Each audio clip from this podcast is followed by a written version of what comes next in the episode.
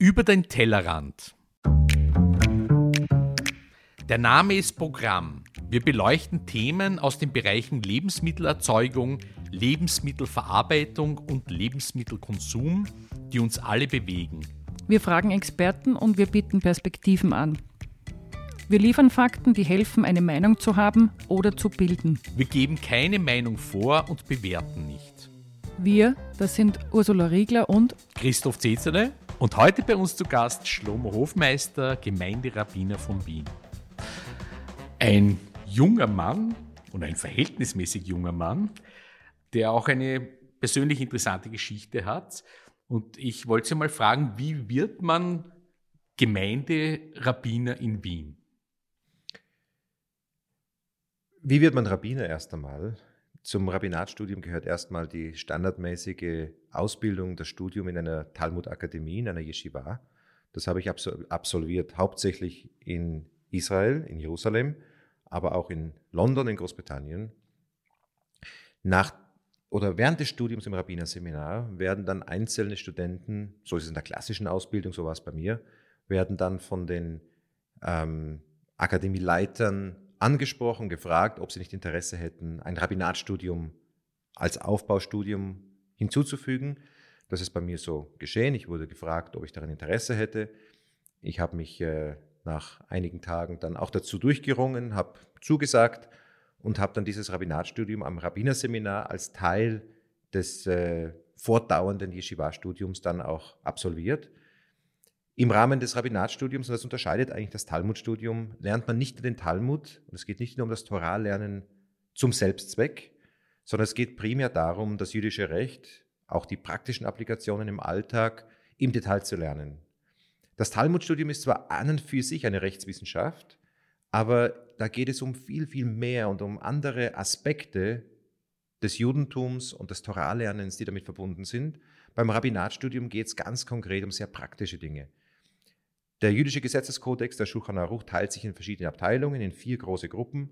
Und jede Gruppe, jede Abteilung, jeder, wie sagt man sagen, jeder, ja, jeder, jeder, jeder Teil des Shulchan Aruch behandelt verschiedene Aspekte. Der eine Teil behandelt die Dinge des Alltags. Ähm, auch die rituellen Dinge werden behandelt. Dinge eben wie Kashrut, die Speisevorschriften. Ein anderer Teil behandelt das Familienrecht, da geht es darum, um Eheschließungen, um Scheidungen, um, um verschiedene Dinge. Der, der vierte Teil ähm, handelt von äh, Wirtschaftsrecht, denn auch wirtschaftliche Angelegenheiten sind im Judentum wie alles andere durch die Halacha, durch das Gesetz der Torah geregelt. Und dieses praktische Recht, das auch umzusetzen ist und dann auch natürlich jüdische Gemeinden und ihre Gemeindemitglieder entsprechend beraten werden müssen und geführt werden müssen in diesem jüdischen Recht. Das ist die Kernaufgabe des Rabbiners und somit gehört eben das Studium des jüdischen Rechts zum Kern des Rabbinatstudiums. Dazu gehören auch einige praktische Dinge, die man in der klassischen Ausbildung lernt, wie ich es gelernt habe, dass man lernt zu schächten, man ist ein Schochet, ähm, man lernt zu beschneiden, man ist ein Mohel, man lernt zu schreiben, ein Sofer, eben das Schreiben mit der Hand, mit der Feder auf Pergament von Torarollen, von Mesosot, von Tfilin diesen Ritualia, die im Judentum mit der Hand geschrieben werden müssen. Das gehört alles zum Rabbinatstudium dazu, so wie ich es klassisch absolviert habe. Ich habe aber gelesen, dass Sie auch weitere weltliche Studien sozusagen auch noch absolviert haben. Ich habe auch Universitätsstudien besucht, ich habe äh, Geschichte studiert, ich habe ein, ein äh, Master of Science Abschluss von der London School of Economics in, äh, in Social Anthropology, also Sozialwissenschaften es gibt im Judentum in der, ich würde sagen, in der, in den, unter den rabbinischen Schulen zwischen Ost- und Westeuropa traditionell eine, eine Divergenz. Während in Osteuropa, und das ist auch historisch zu erklären aus dem 19. Jahrhundert heraus, ähm, welchen Effekt, welchen negativen und destruktiven Effekt die Säkularisation auf die jüdischen Gemeinden in Osteuropa hatte, die eben bis dahin über Jahrhunderte nur in Ghettos oder in Städteln gelebt haben, dann sehr oft die säkulare Bildung, die erst im Rahmen der Aufklärung und der Säkularisation überhaupt an die jüdischen Gemeinden und an die jungen Jüdinnen und Juden herankamen, dann deren Judentum in Frage gestellt hat und auch hier eben einen Schaden angerichtet hat aus jüdischer Perspektive. Daher gab es im Osteuropa immer eine große Aversion auch den Profanstudien gegenüber.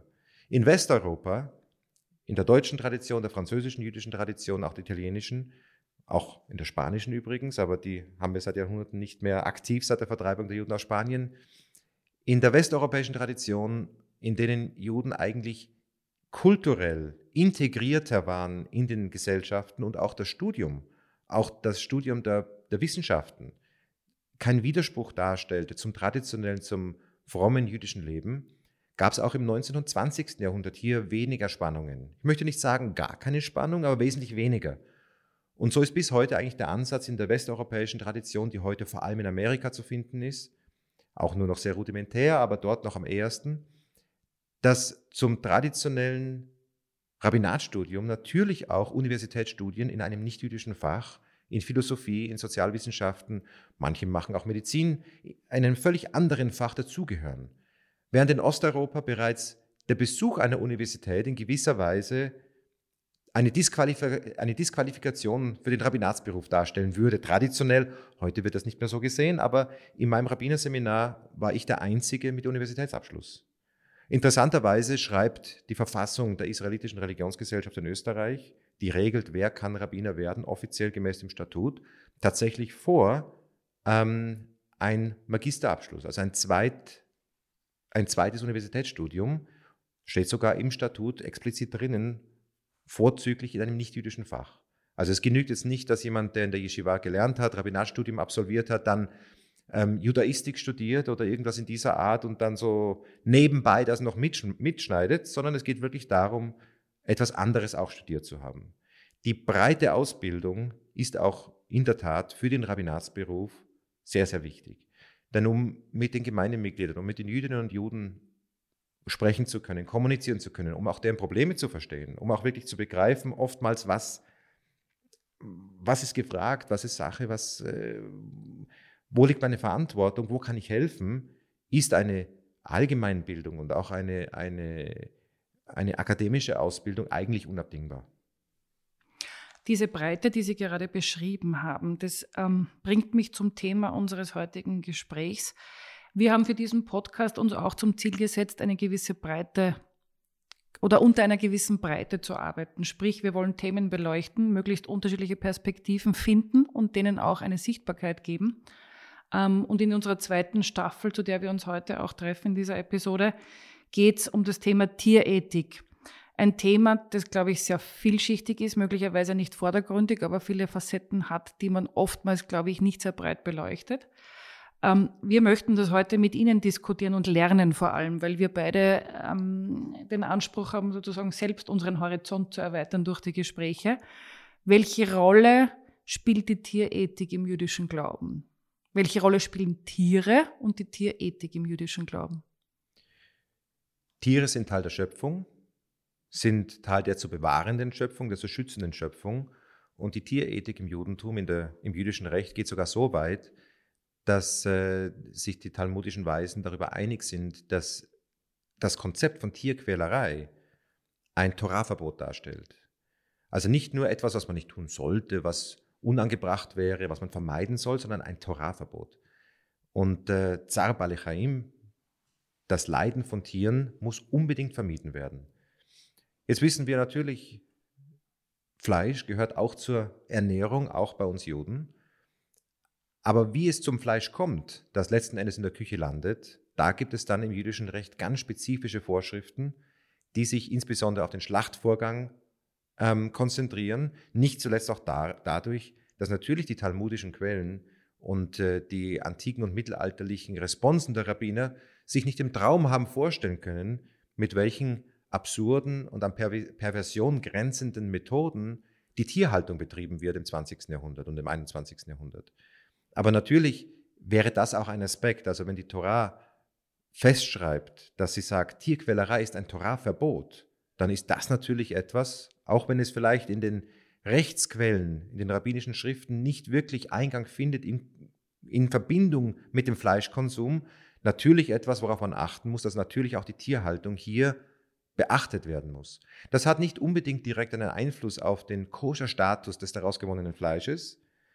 Ähm, das wäre aber sicher etwas, was in der Zukunft zu berücksichtigen ist. Und es gibt viele Rabbiner, ich habe einige Kollegen in, in Israel, aber auch in Amerika, die tatsächlich zu Veganern wurden, aus der religiösen Überzeugung, dass auf die Art und Weise, wie Tiere in der Tierhaltung äh, misshandelt werden, wie sie leiden, dadurch natürlich auch der Konsum des daraus gewonnenen Fleisches eigentlich nicht zulässig ist. Als Gemeinderabbiner äh, sind Sie auch verantwortlich für die Klassifizierung äh, von Lebensmitteln, für die Gewinnung von Lebensmitteln, für die Zubereitung, was man so allgemein versteht. Ich bin zwar der Rabbiner, der in Österreich tatsächlich die Zertifizierungen macht für Koscher, wenn es sich um Export handelt, insbesondere in den Staat Israel. Aber ich persönlich gebe keine Zertifizierung auf Fleisch. Es wird auch kein Fleisch nach Israel exportiert, sondern viele andere Produkte, Lebensmittel, die in Österreich produziert werden, deren Koscher-Status ebenfalls zertifiziert werden muss, weil im Rahmen der Produktion viele Probleme auftreten könnten, aufgrund von Zusatzstoffen, aufgrund von Kreuzkontaminationen, was das Lebensmittel am Schluss nicht mehr koscher macht. Also ich bin schon in der Zertifizierung auch involviert. Das ist nicht meine Hauptsache. Ich mache we relativ wenige Dinge, aber ähm, weil es ja zeitaufwendig ist. Aber ähm, es gehört auch dazu. Persönlich habe ich im Rahmen meiner klassischen Rabbinarsausbildung, wie bereits erwähnt, das Schächten gelernt und auch die Fleischbeschau, was dazugehört, ist nochmal eine eigene Ausbildung. Also ich kenne mich aus in dem Bereich. Ich habe auch bis vor wenigen Jahren ähm, die Shrita, also das rituelle Schächten für die jüdische Gemeinde München mit übernommen. Ähm, das gibt es mittlerweile nicht mehr. Es gibt in Deutschland keine, keine Fleischproduktion momentan. Das Fleisch muss importiert werden. Wir haben in Österreich prinzipiell ja eine Fleischproduktion für Hühner und für Rinder. Ähm, da bin ich aber nicht persönlich involviert, sondern wir haben vier verschiedene Rabbiner, die jeweils daran arbeiten und sich damit beschäftigen. Das ist ein Vollzeitjob beinahe. Das ist eine sehr, sehr aufwendige Sache. Dazu komme ich in meiner Funktion als Wiener Gemeinderabbiner nicht. Muss jedes Tier zertifiziert werden oder ist das eine Art rituelle Überzertifizierung? Beim Schächten ist es tatsächlich so, dass jedes Tier einzeln geschächtet wird von einem speziell dafür ausgebildeten Rabbiner, der die gleiche Schächtausbildung hin, äh, durchgemacht hat wie ich selbst auch. Im Anschluss muss das Tier untersucht werden. Das geschlachtete Tier muss genau, ähm, die Innereien werden untersucht nach Defekten, nach, äh, nach Krankheiten, nach verschiedenen Dingen, die dann das Fleisch im schlimmsten Fall ebenfalls nicht koscher machen würden. Und erst wenn das alles bestanden ist, wird das Fleisch als koscher deklariert. Das heißt, jedes Tier muss einzeln geschächtet werden, muss, äh, es wird genau kontrolliert, welches Stück kommt von welchem Tier da wird genau im Schlachtprozess, der natürlich kommerziell angelegt ist, aber das ist natürlich nicht ganz einfach, es muss dort aber wirklich jedes Tier einzeln markiert werden und es wird jedes Tier einzeln dann am Schluss zertifiziert.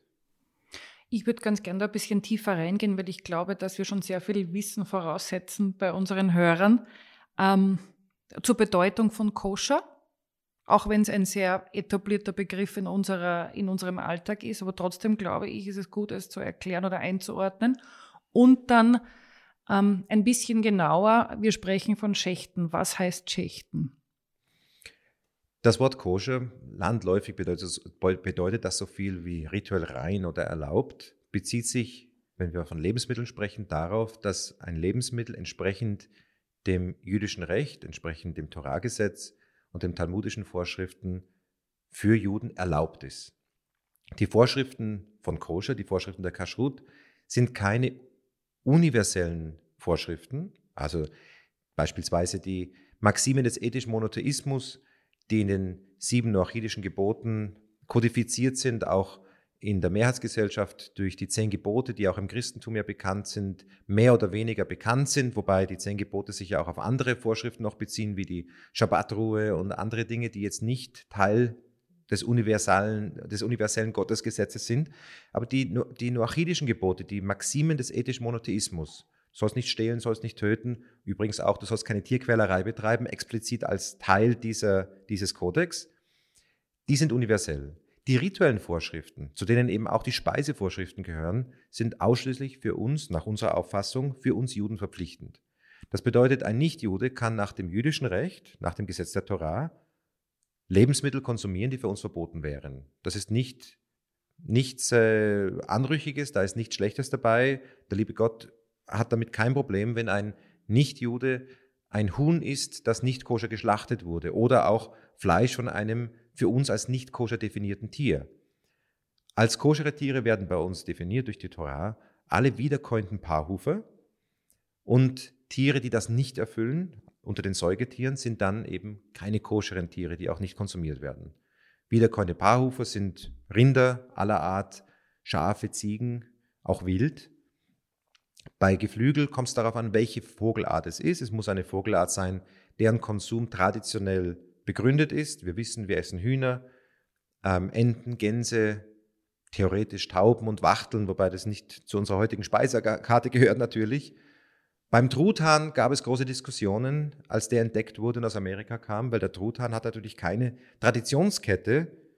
Ist das ein koscherer Vogel oder nicht? Der Truthahn kam aus Amerika, er wurde entdeckt, er wurde nach Europa gebracht und die Rabbiner haben sich damit auseinandergesetzt. Wie definieren wir den Truthahn? Ein unbekannter Vogel, der dann, gehen wir auf Nummer sicher, nicht koscher definiert ist, weil wir wissen nicht, was er ist, aber nach eingehenden Untersuchungen der verschiedenen Hinweise daraus, was macht einen koscheren Vogel aus, was teilen alle anderen koscheren Vogelarten untereinander, sind die Rabbiner der Generation damals im 16., 17. Jahrhundert zum Schluss gekommen, dass ein Truthahn ja ein koscherer, ein koscherer Vogel ist, eben ein großes Huhn, um es so zu, so zu sagen. Und wir essen auch Truthähne. Aber, Alle Entschuldigung, aber das heißt, der Geltungsbereich von Koscher verändert sich im Lauf der Zeit, kann sich verändern.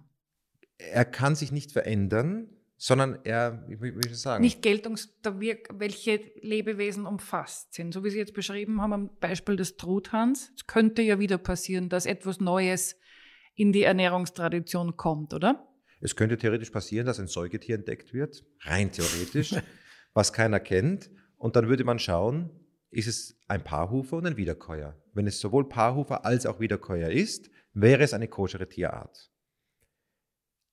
Koscher bedeutet aber nicht nur, dass das Fleisch von koscheren Tieren stammen muss, es bedeutet auch, dass die Milch nur von koscheren Tieren stammen darf. Das bedeutet, Kuhmilch, Ziegenmilch, Schafmilch ist koscher, Pferdemilch, Kamelmilch wäre nicht koscher.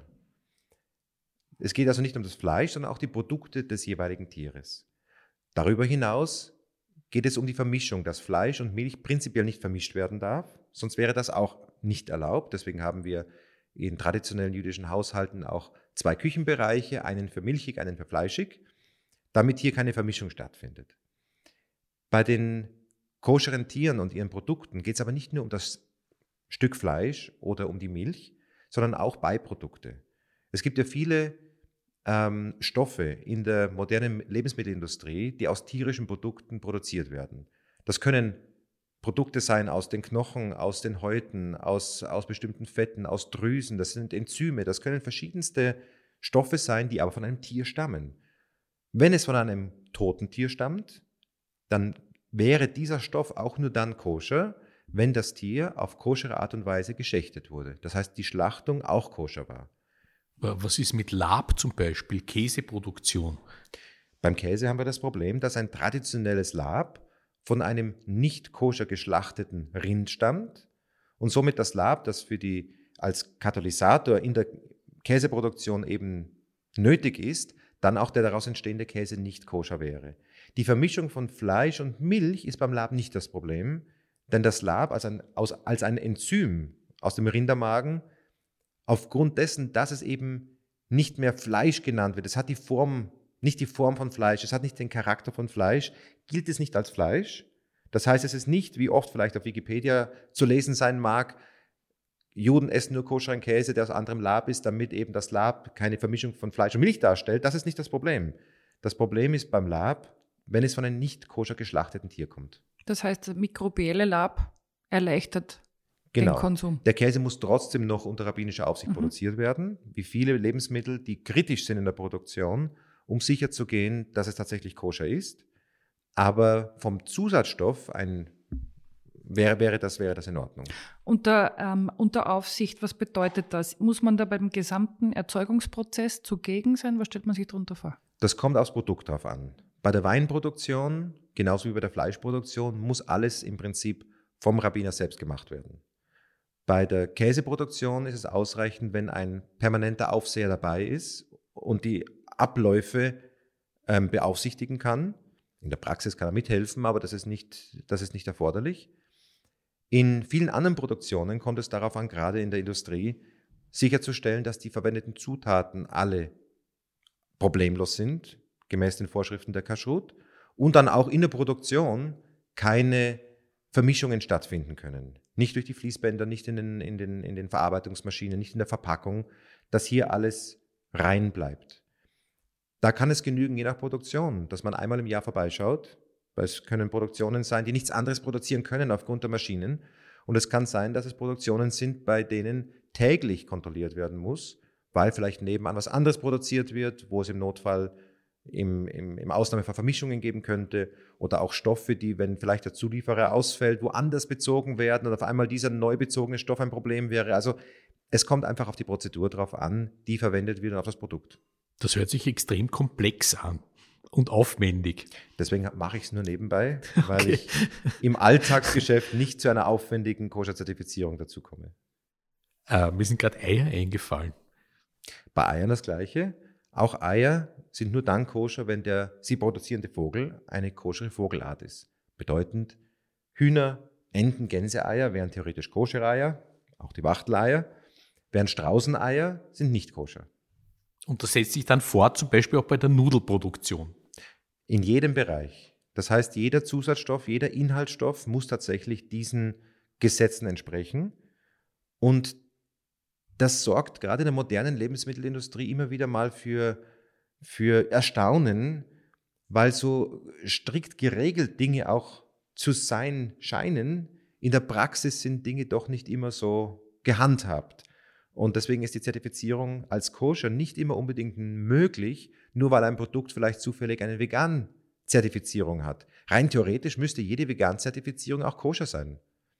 Aber in der Praxis hat sich sehr oft gezeigt, dass dem leider nicht so ist, weil die Maßstäbe, die wir an die Aufsicht stellen und auch auf die Grundvoraussetzung, wann etwas wirklich koscher ist, wesentlich strenger sind als die, die für eine Vegan-Zertifizierung ausreichen würden.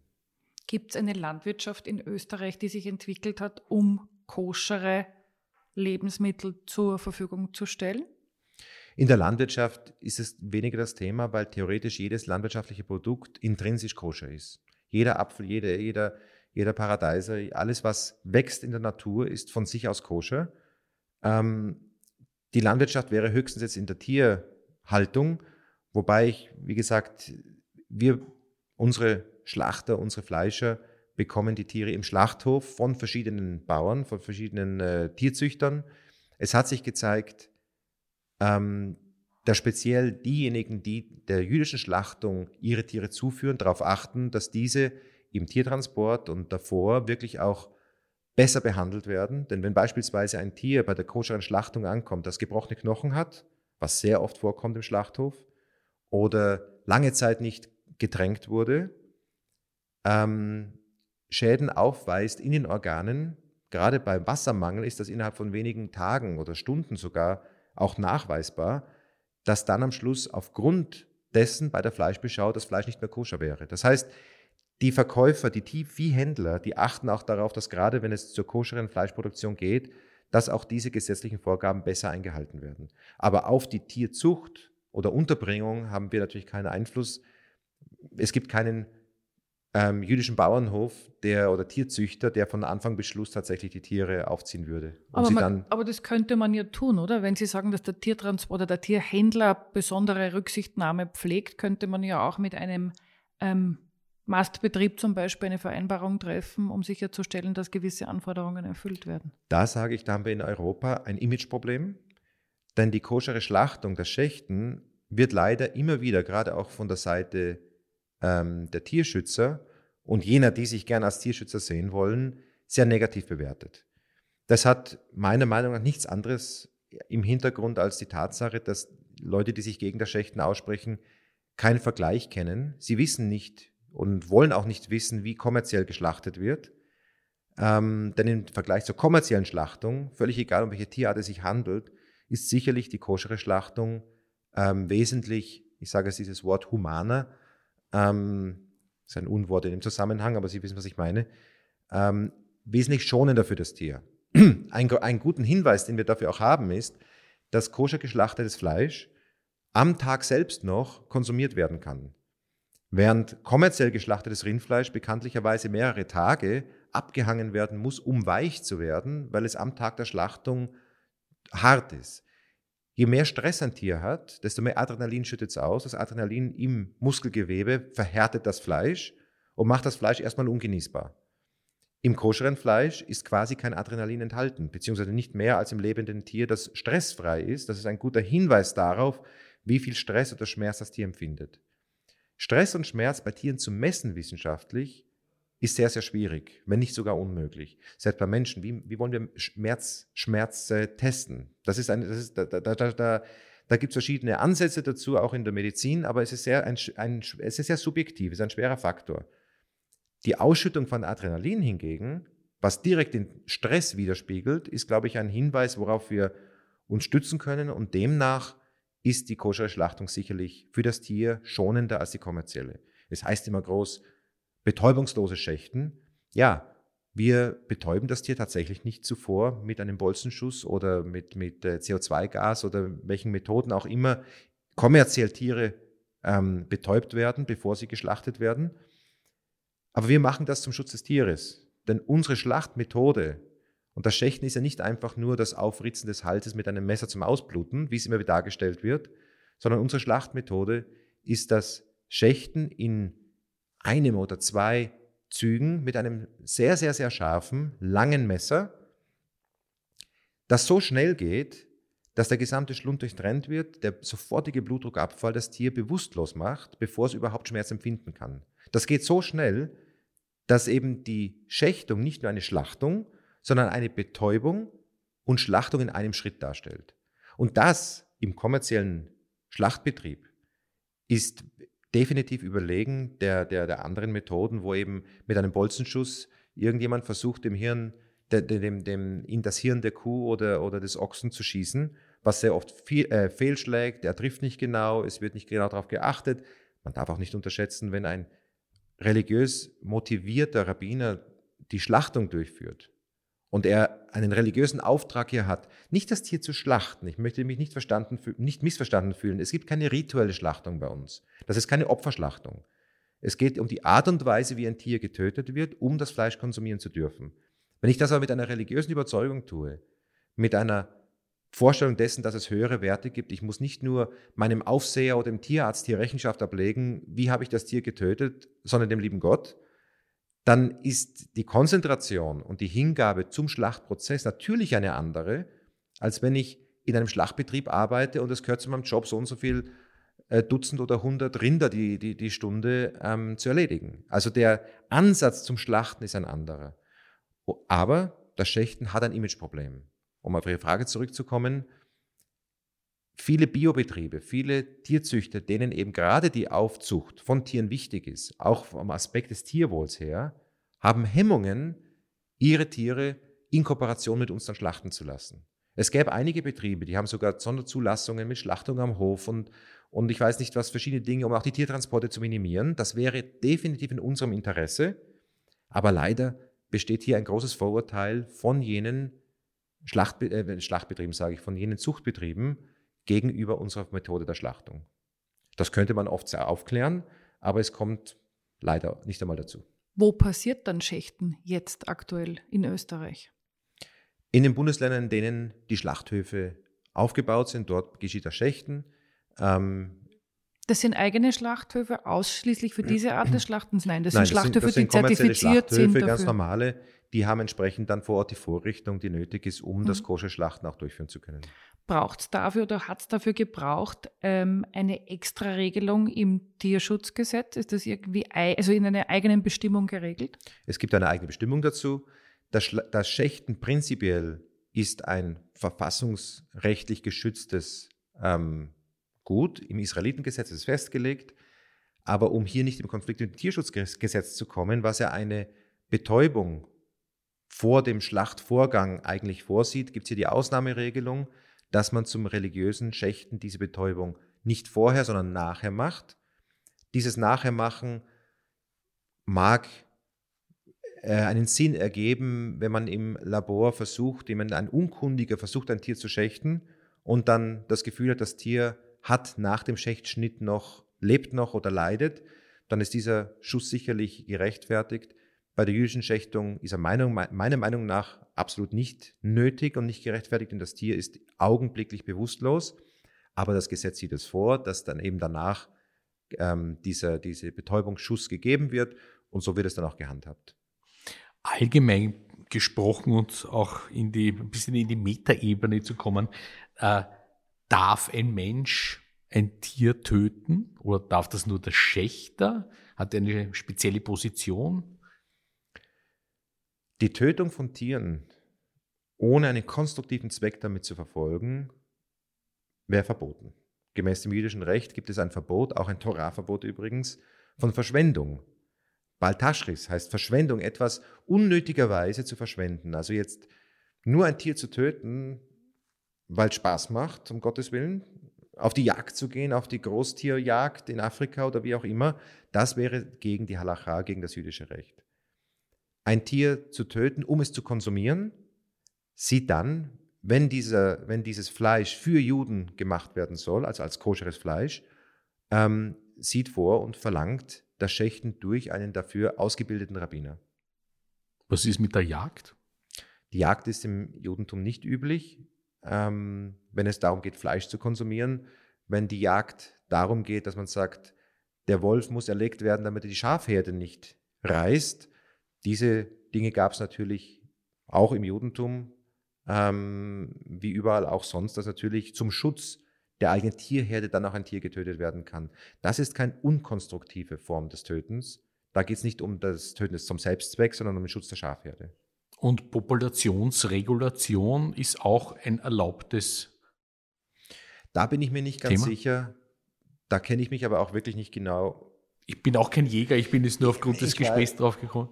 Ich, ich, da kenne ich mich nicht gut genug aus, um mich zu äußern, inwieweit die Population, man hört immer, es, es, wird, es, werden, es wird Rotwild geschossen, damit es nicht überhand nimmt, weil sie zu stark vermehren.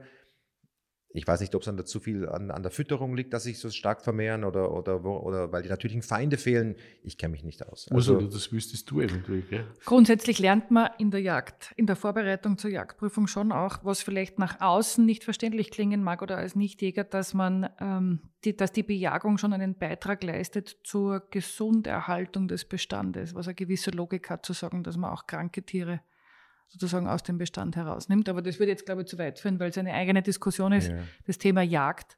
Also das ähm, Thema Jagd ist im Judentum kein Thema.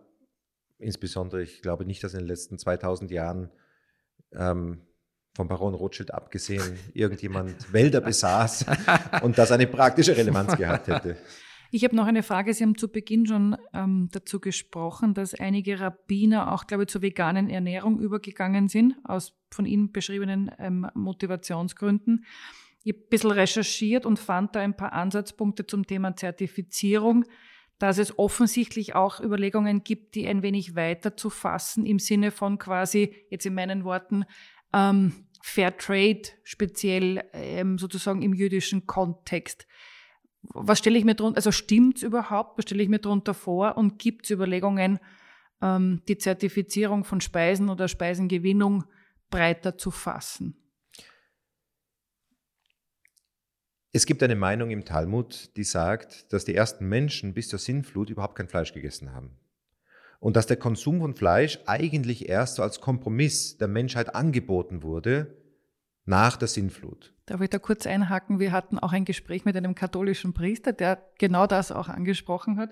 Und er hat es genannt quasi eine Notstaatsverordnung, der, dem, der Sintflut folgend, dem, dem um die Ernährung ich, sicherzustellen. Genau, dem kann ich mich anschließen. Ich möchte nicht sagen Notstandsverordnung, aber ähm, es gäbe sicherlich genug andere Lebensmittel auch. Aber als Kompromiss dem Bedürfnis des Menschen gegenüber möchte Fleisch essen. Er darf es. Aber gerade auch jene Rabbiner, die ich erwähnt habe, die sagen, es ist vielleicht besser, nicht nur aufgrund der Massentierhaltung, sondern prinzipiell darauf zu verzichten, gibt es einige, die aus diesem Grund sagen, eigentlich ist es besser, kein Fleisch zu essen und sie versuchen, das zu tun, obwohl sie es gern essen würden. Was die Zertifizierung anbelangt von Fairtrade oder, oder zusätzlichen Aspekten in der Produktion, ähm, gibt es immer wieder Versuche. Das ist, das, das, das ist richtig. Ähm, man darf nicht außer Acht lassen, und das wird gerade von westeuropäischen ähm, Rabbinern, also jenen in westeuropäischer Tradition, ähm, auch in den Vereinigten Staaten und, und in vielen anderen Ländern, verschärft immer wieder ähm, beurteilt, dass in der Produktion alle Aspekte des jüdischen Rechts gewahrt sein müssen. Das bedeutet nicht nur, dass eben das Fleisch dann koscher ist, wenn es koscher geschlachtet wurde, bei der Fleischbeschau alles in Ordnung war, sondern auch, wenn die Angestellten zeitgerecht richtig entlohnt werden, wenn Steuern gezahlt werden ordentlich, wenn hier alles entsprechend der Halachat im jüdischen Gerecht auch abgewickelt wird, ähm, der gesamte Betrieb koscher ist, nicht nur das Stück Fleisch. Andere Zertifizierer sagen, gut, wir konzentrieren uns auf das Produkt selbst, alles andere ist nicht unsere Verantwortung. Das entspricht dann eher so der Zertifizierung ähm, vieler anderer, ob das jetzt Bio oder, oder, oder vegan oder vegetarisch ist, die schauen sich auch nicht den Gesamtbetrieb an, sondern das Produkt alleine. Da gibt es verschiedene Auffassungen. Das große Problem bei den, bei den Zertifizierungen, wenn man hier mehr möchte, eben bei Fleisch könnte man sagen, eine, eine, eine, eine Biohaltung oder völliger Verzicht auf Tiertransporte oder andere Dinge. Koscher Ernährung ist prinzipiell sehr teuer. Aufgrund des sehr erhöhten Aufwands ich sage nicht immer, dass alle koscheren Produkte gesund sind, aber sie sind zumindest mit großem Aufwand und Qualitätskontrolle produziert worden. Das macht koscheres Leben im Alltag sehr, sehr teuer. Eine jüdische Familie gibt fürs, für Lebensmittel wahrscheinlich das drei- oder vierfache aus im Monat als eine nicht-jüdische Familie. Jetzt noch das zu weiter zu verteuern, indem man hier auch noch auf Sonderproduktionen zurückgreift und sagt, Fairtrade oder speziell Bio oder verschiedene Dinge. Gehen Sie in den Biosupermarkt. Wie viel mehr kosten dort Dinge als beim Hofer? Ohne jetzt, darf ich Hofer sagen? Ich weiß nicht. Sie können sagen, was Sie gern möchten. Aber wenn, war, ich, kein, wenn, war ich, keine Werbung. wenn ich ketzerisch bin, sage ich, mit dem Argument kann man ja jede Weiterentwicklung ad acta legen. Also auch unabhängig sozusagen von Ihren ähm, Regeln oder, oder Zertifizierungen. Das gilt auch bei, Sie haben es genannt, Bio oder bei anderen ähm, Erkenntnissen, was Tierhaltungsform oder Einsatz von Pestiziden und so weiter betrifft, da kommt ja sehr oft das Argument des Verteuerns. Ich sage so, die koscheren Lebensmittel sind prinzipiell schon, wenn ich jetzt von Qualitätsstandard spreche, auf einem weit überdurchschnittlichen. Viele Produkte, die ich sehe in, in, in Lebensmittelgeschäften, die ich auch nicht als koscher zertifizieren könnte, aufgrund der Zusatzstoffe bereits, die ich lese auf der Verpackung, die aber allgemein konsumiert werden, und sicherlich ein, auch ein großes Problem hätten, ob das jetzt im Bereich der, äh, der Ökologie ist oder, oder auch der, der, der andere Aspekte. Äh, die koscheren Produkte sind sowieso schon quasi auf einem höheren Level, was das anbelangt, weil es Einzelproduktionen sind, weil es eben nicht diese Massenproduktionen sind im Allgemeinen. Das Argument zu sagen, deswegen können wir auf andere Sachen keinen Wert legen, ist natürlich ein faules Argument. Das sage ich auch nicht. Aber was ich sage ist, wir stoßen an die Grenzen des Machbaren. Weil wenn Lebensmittel nicht mehr erschwinglich sind, und die sind, wie gesagt, bereits jetzt im Monatsdurchschnitt sicherlich viermal so teuer, dann kann eine jüdische Familie irgendwann nicht mehr darauf zurückgreifen und dass dann Juden nur noch ganz wenige Produkte überhaupt, wir haben, sind sowieso eingeschränkt, was wir in Supermärkten, in den koscheren Supermärkten erhältlich haben.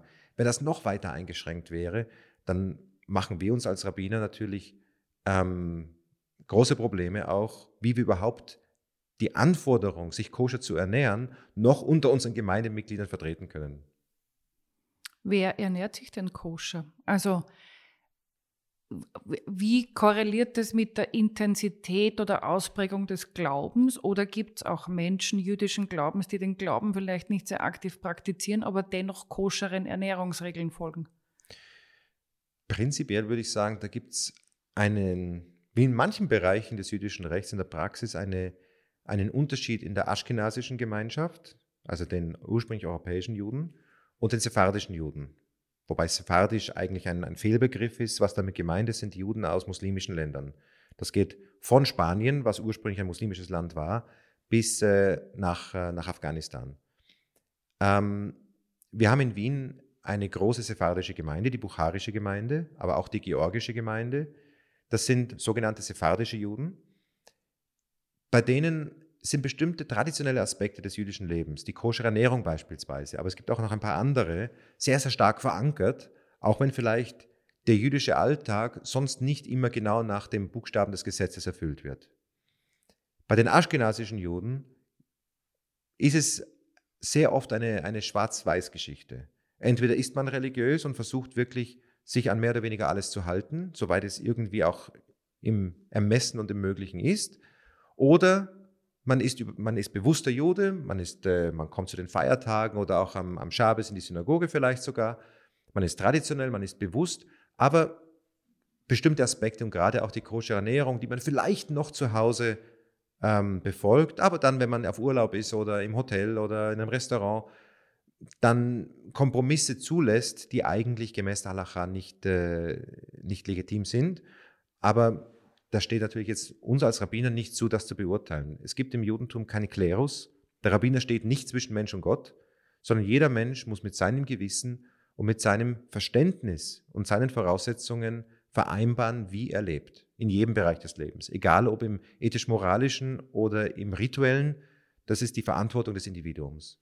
Das heißt, Sie urteilen und sanktionieren dann nicht? Nein, es gibt keine Sanktionierung von, von, von Jüdinnen und Juden, weil sie sich an die eine oder andere Aspekte nicht halten. Wie möchte ich auch beurteilen können, welcher Aspekt zu sanktionieren wäre, welcher, welcher Aspekt wichtiger wäre? ist es besser, wenn, ein, wenn, wenn man ein guter Mensch ist, aber sich vielleicht nicht an alle rituellen Vorschriften hält. Oder wenn man sich an die rituellen Vorschriften konzentriert hält, aber vielleicht im Menschlichen etwas missen lässt. Das können wir nicht beurteilen. Das ist immer nur zwischen Mensch und Gott. Jeder soll nach seinem Wissen und Gewissen das Beste versuchen zu tun. Aber es bleibt das Individuum natürlich für sich selbst verantwortlich. Aber um auf die Frage zurückzukommen nochmal, ähm, wer ist koscher? Wir haben in Wien als Beispiel, wir haben knapp 7000 äh, Gemeindemitglieder. Unter den 7000 Juden, Jüdinnen und Juden in Wien ähm, kann ich nicht beurteilen, wie viel davon jetzt traditionell sind, wie viel orthodox sind, wie viel sich wirklich an alles halten. Aber wir haben aktuell vier koschere Supermärkte. Wir haben drei Fleischereien. Ähm, wir haben ein halbes Dutzend Restaurants. Ähm, wir haben drei oder vier Caterings. Also wir haben eine Infrastruktur, die doch ein Spiegel auch dessen bietet, zu sagen, ein enormer Prozentsatz, wahrscheinlich die Mehrheit oder die überwiegende Mehrheit der Wiener Jüdinnen und Juden ernährt sich tatsächlich koscher. Da ist Wien aber eine Ausnahme. Wenn ich das vergleiche mit vielen anderen Gemeinden in Europa, ohne jetzt diese degradieren zu wollen, aber Wien ist in, diesem Aspekt eine sehr traditionelle, nicht zuletzt auch aufgrund des hohen sephardischen Anteils, die eben diese Aspekte auch wirklich streng befolgen. Ähm, in Deutschland gibt es über 200.000 Juden und es gibt in ganz Deutschland, ich glaube, zwei Fleischereien. Es gibt in ganz Deutschland vielleicht eine Handvoll Restaurants. Wir das heißt, man kann sich gar nicht mehr an die Regeln halten. Oder?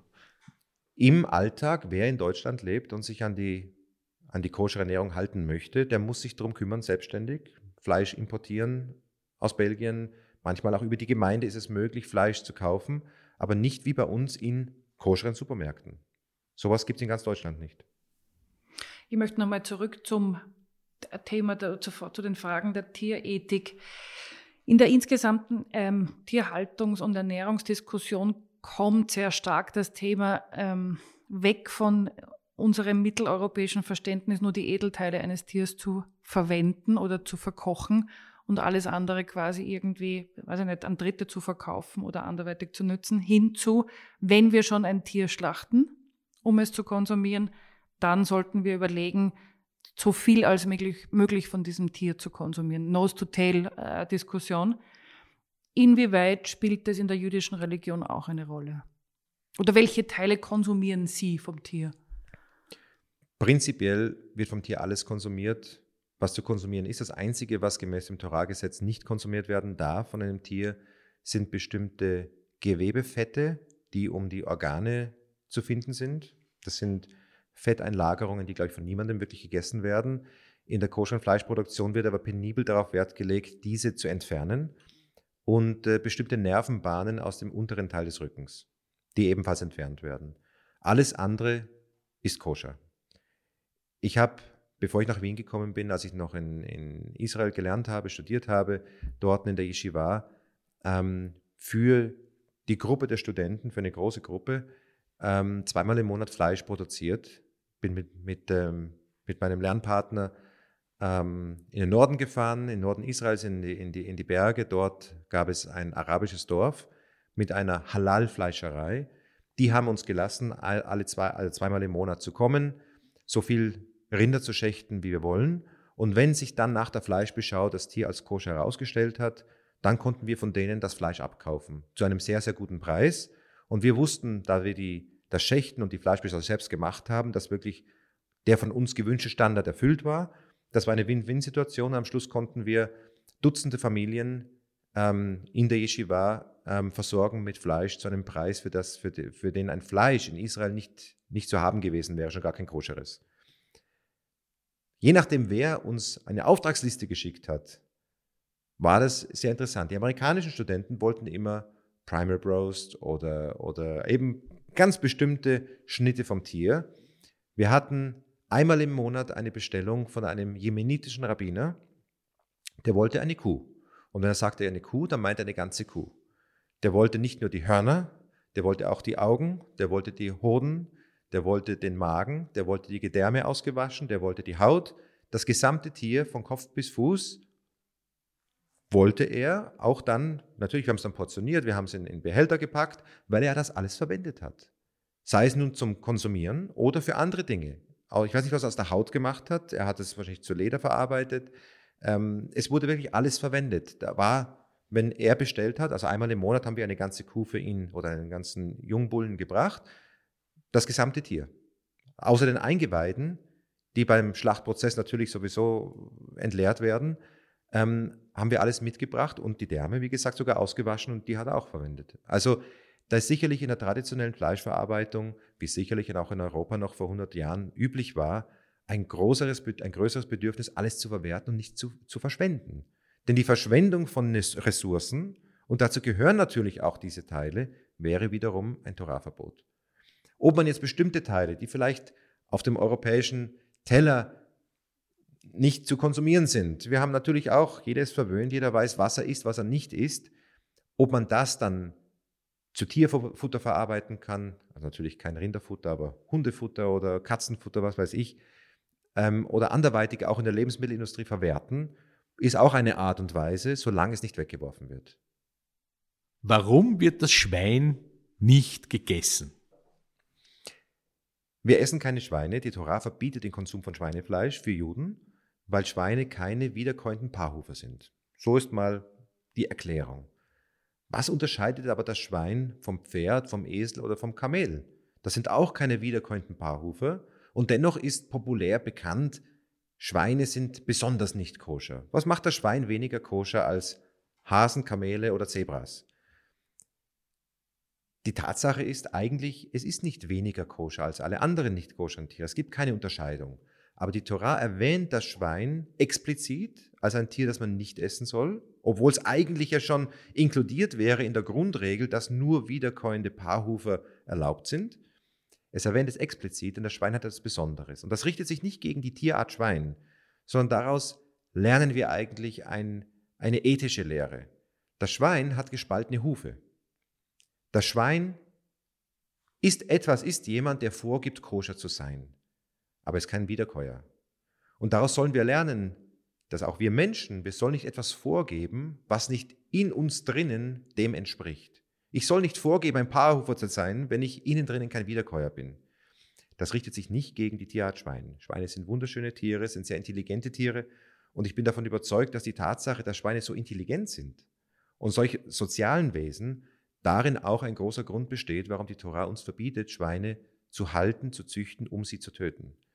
Denn die Haltung von Schweinen müsste eigentlich, wenn man dem Schweinewohl entsprechen möchte, noch wesentlich höhere Maßstäbe an den Tag legen als beispielsweise die Haltung von Rindern, obwohl ich das jetzt auch nicht ähm, bagatellisieren möchte. Auch Rinder haben natürlich eine anständige Haltung verdient, aber Schweine sind so intelligente soziale Wesen, dass deren Haltung noch ein wesentlich größeres Problem von Tierschutzverstoß darstellen würde, wenn hier bestimmte Vorgaben nicht beachtet werden oder die Vorgaben, wie sie leider aktuell existieren, so eingehalten werden, wie sie existieren und nicht verbessert werden großes Thema momentan in Österreich und wir haben das auch behandelt in der vorhergehenden.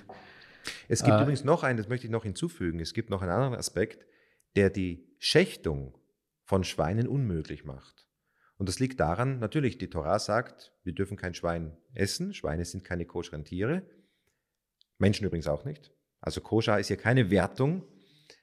Ähm, wir können keine Schweine schächten, denn bei der Schächtung von Schweinen würde der Effekt der sofortigen Bewusstlosigkeit nicht eintreten. Das liegt daran, dass wiederkäuende Paarhufer eine spezielle anatomische Vorrichtung haben im Blutkreislauf. Es gibt dort nämlich bei wiederkäuenden Paarhufern immer eine Verbindung im Hals zwischen der Vertebralarterie und den Karotiden, den Halsarterien. Das bedeutet, in dem Moment, wo beim Schächtschnitt die Karotiden durchtrennt werden, entleert sich das Blut durch, den, durch diese Verbindung auch aus den Vertebralarterien. Bei Schweinen, genauso wie bei Menschen und bei anderen, bei vielen anderen Säugetieren, würde das Hirn durch die Vertebralarterien weiterhin mit Sauerstoff versorgt werden und das Tier weiterhin bei Bewusstsein bleiben und Schmerz empfinden. Und daher funktioniert technisch das Schächten bei Schweinen nicht. Welche tierethischen Standards sind Ihnen persönlich wichtig in Ihrer Ernährung, ergänzend zu den ähm, Vorgaben Ihres Glaubens? Mir ist sehr wichtig, dass die Tiere, soweit es möglich ist, ohne Antibiotika und Hormone aufgewachsen sind. Das setzt wiederum automatisch voraus, dass die Tiere natürlich nicht in der klassischen Massentierhaltung großgezogen werden können, weil da wäre das unmöglich.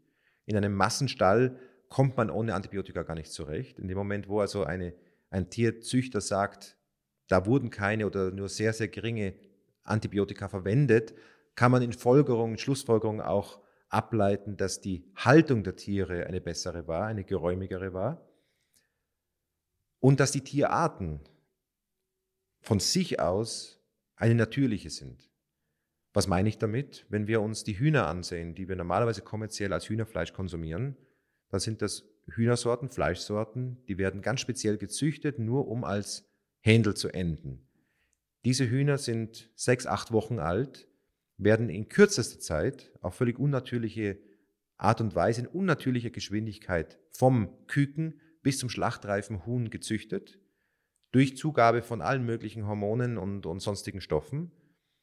Wenn diese Hühner nach zwei Monaten nicht geschlachtet werden, sondern jemand sich denkt, ich rette so ein Huhn und stelle es mir in den Garten, dann ist das Huhn nach drei, vier, spätestens fünf Monaten von selbst tot weil es überhaupt nicht lebensfähig ist, weil diese Hühner aufgrund der Art, wie sie gezüchtet wurden, überhaupt nicht in der Lage sind, älter zu werden. Das sind Fleischhühner, die auf eine sehr perverse Art und Weise dahingehend gezüchtet wurden, so viel Fleisch wie möglich in kürzester Zeit zu produzieren. Und wann auch immer möglich, versuche ich sowas nicht zu essen. Das heißt, Sie kaufen das Huhn direkt beim kleinen Bauern oder?